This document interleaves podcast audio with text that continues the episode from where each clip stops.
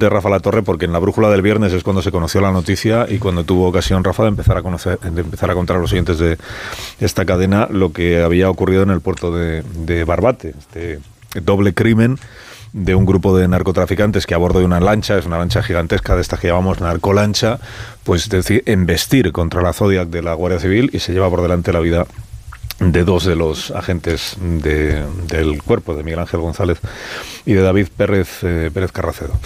Eh, voy a saludar a Agustín Leal, que es el portavoz, el secretario de comunicación de la Asociación de la Guardia Civil, Justicia para la Guardia Civil, que se llama Jucil, que ya el viernes ofreció los primeros datos y también las primeras impresiones a los oyentes de, de nuestra cadena. Agustín, buenos días.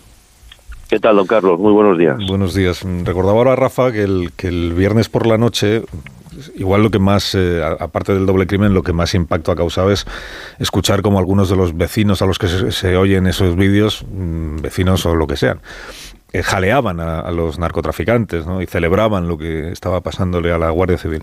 El alcalde y, otros vecinos del pueblo a los que hemos visto este fin de semana en los medios de comunicación, en reportajes que han hecho los compañeros, insisten mucho en que ni son vecinos de Barbate ni representan el, el sentir de la población. ¿Usted qué piensa?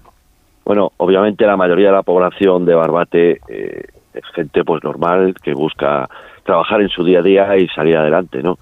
Pero hay una cultura del narco que está empujando muy fuerte, que está subiendo por la imagen que dan entre los chavales jóvenes y desconozco si eran todos de Barbate o no, pero ahí había un grupo nutrido de personas enfermos, porque tienen que ser enfermos para hacer lo que hicieron, jaleando a, a unos narcotraficantes mientras vilmente asesinaban a, a mis compañeros. En estos eh, días que han transcurrido, son ya casi tres días desde el suceso, a las asociaciones de la Guardia Civil, a ustedes que son quienes representan a, a los agentes del cuerpo, ¿les ha dado el, el, mando, la superioridad o el Ministerio del Interior alguna explicación adicional de lo que sucedió? Me refiero al por qué estaba la Zodiac eh, en ausencia de ninguna otra embarcación de mayor tamaño, que he visto que estaban todas averiadas? ¿Por qué estaba la Zodia plantándole cara a una embarcación cuando tenía todas las de perder por el tamaño de una y de la otra?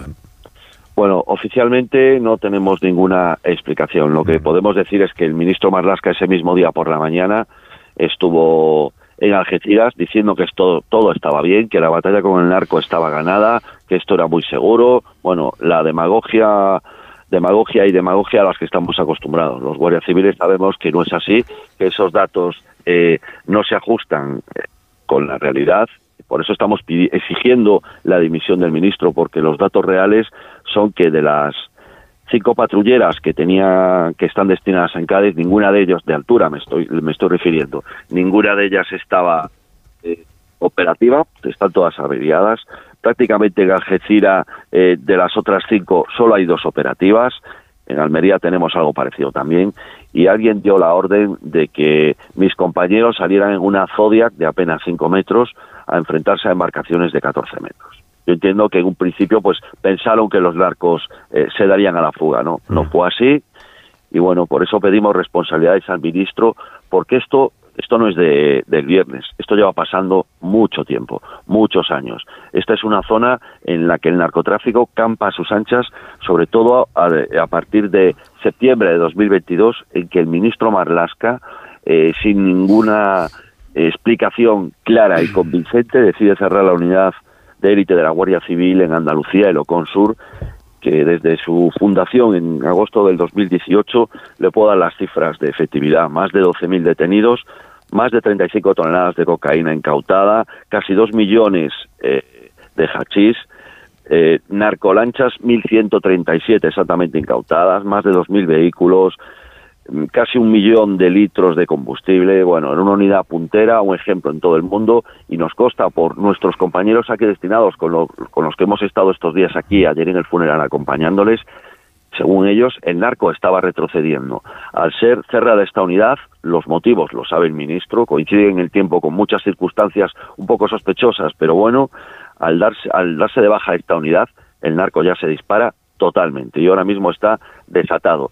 Le puedo decir, don Carlos, que en el campo de Gibraltar el principio de autoridad ha desaparecido por completo y peligra gravemente nuestro Estado de Derecho. Cuando me dice usted que coincide con circunstancias sospechosas, ¿a qué se refiere? Bueno, eh, ningún ministro eh, de ningún país occidental de la Unión Europea o de aliados o de nuestro entorno, cierra una unidad de este calibre con tal con un porcentaje de éxitos tan elevado sin un motivo, ¿no? Eh, ¿De dónde viene el hachís? De Marruecos. Las, las plantaciones más grandes de hachís están en las montañas del norte de Marruecos. En Marruecos no ocurre nada eh, pues que no sepan sus dirigentes. Ese hachís viene para aquí, ese hachís, el Ocon, lo estaba parando, estaba consiguiendo ganar la partida, estaba eh, restringiendo la entrada de droga para nuestros jóvenes con mucha efectividad. Ahora hay que ver quién se beneficia del hachís y a quién le perjudicaba que Locón frustrase su negocio de drogas. Lo que, lo que usted me está diciendo es, aunque sea como sospecha, es que el, cierre de este organismo de Locón eh, forma parte de, los acuerdos entre el gobierno de España y el gobierno de Marruecos. Que, es Marruecos quien pide que deje de existir ese organismo que le pone las cosas más difíciles a los traficantes de hachís y que el gobierno de España accede. Eh, el ministro Marlasca cierra el Ocón y a partir de ahí eh, aumenta el tráfico de drogas y la, agresividad de los narcos. ¿A quién beneficia el cierre del Ocón? Es a los narcos de uno y otro lado del estrecho. Mm. Esto lo dice usted como, como, como teoría, pero basada en, en los hechos que se han producido. Exactamente, a ver, es una teoría obviamente, si tuviera la certeza estaba ahora mismo un juzgado de guardia, ¿no? Pero el ministro Marlasca eh, exigimos ya su dimisión inmediata, eh, esto que, que ha ocurrido es de una miseria moral sin parangón, no tiene límite, el ministro Marlasca no puede estar 24 horas más al frente del despacho de Interior en Castellana 5 y si no dimite, eh, el principal responsable, que es el presidente Sánchez, va a tener que cesarlo enseguida porque si no, pues eh, va a parecer que da por bueno la falta de acción, la inactividad de, del ministro en Interior y el cierre de lo Consur por parte también del presidente Sánchez, tendríamos que decir. El ministro Marrasca ha contado que ha dado una entrevista al, al, diario de Cádiz. Es una entrevista que se había hecho anteriormente a los hechos del viernes, pero que luego se actualizó, digamos, con un par de preguntas. Y se le pregunta directamente por lo que ocurrió el viernes. La pregunta es qué hacían los agentes en una pequeña Zodiac mientras las narcolanchas pasaban a su lado a toda velocidad. Y el ministro dice eh, que el estado de la mar exigió abordar la cuestión en esos términos, que son cuestiones técnicas, pero que la actuación fue impecable, técnica y humanamente. Entiendo que el ministro está queriendo decir que el trabajo de los guardias civiles es impecable, pero no sé a eh, usted cómo le suena esto. Eh, desde el jueves por la noche, con un estado de la mar similar o peor, esas planeadoras estaban refugiadas en el puerto de Barbate, en el puerto de una ciudad española. Había hasta seis embarcaciones de narcotraficantes resguardándose del temporal. Eh, claro, eso todos los vecinos y gente de otros lugares se acercaba a verlo como una atracción. Incluso hay vídeos donde comentaban cómo huelen a gasolina, míralas, como admirándolas, ¿no? Como quien admira un Lamborghini. Eh, alguien da la orden de, de yo, yo estoy de acuerdo en que hay que incautarlas, expulsarlas, eh, hay que ejercer la acción de la justicia sobre ellas, ¿no? Pero tendrá que ir una embarcación mayor, no una, una zoya de 5 metros, que lleva un, motor pequeño que se va a enfrentar a una planeadora de 14 metros de 5.000 kilos y con motores de hasta 900 caballos de potencia. ¿Por qué no va una embarcación mayor?